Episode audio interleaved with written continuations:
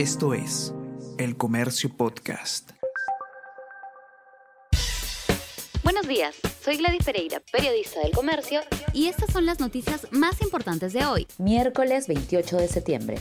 Contraloría haya posible irregularidad de designación de Procuradora General. El organismo detectó una situación adversa, pues María Carvajulca no presentó una declaración jurada sobre su idoneidad para el cargo. Afronta denuncia por supuestas faltas cuando fue defensora jurídica en San Juan del Urigancho. El caso lo ve una oficina que hoy depende de su despacho recopilan información sobre el uso de aviones FAB para viajes de Castillo. A través de un oficio, el pasado 26 de septiembre, la Contraloría notificó a la Comandancia General que un equipo indagará sobre los viajes pedidos por el Ejecutivo. Además, pidió que se le brinde las facilidades del caso para la pesquisa.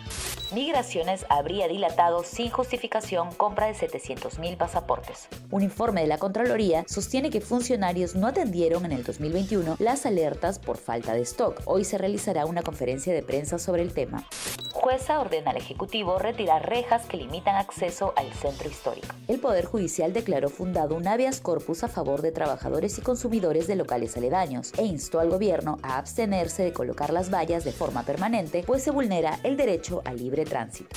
La blanquirroja deja sensaciones positivas en segundo partido de Reynoso. La selección peruana de fútbol se sacudió de la derrota ante México y venció con comodidad a Salvador por 4 a 1 en el segundo partido de la fecha FIFA de septiembre. Uno de los protagonistas de la victoria fue Brian Reina, quien recibió la confianza de Juan Reynoso para debutar como titular y respondió con un gran gol.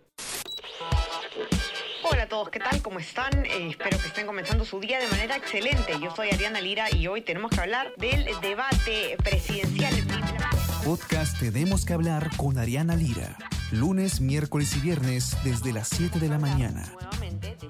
Entérate todo sobre las noticias más relevantes del panorama actual, nacional o internacional. Escúchalo en la sección podcast del comercio o a través de Spotify, Apple Podcasts y Google Podcasts. Ustedes y eh, les digo que se sigan cuidando como siempre y que tengan un excelente fin de semana. Nos encontramos de nuevo de lunes. Chao, chao, comenzamos. Esto es El Comercio Podcast.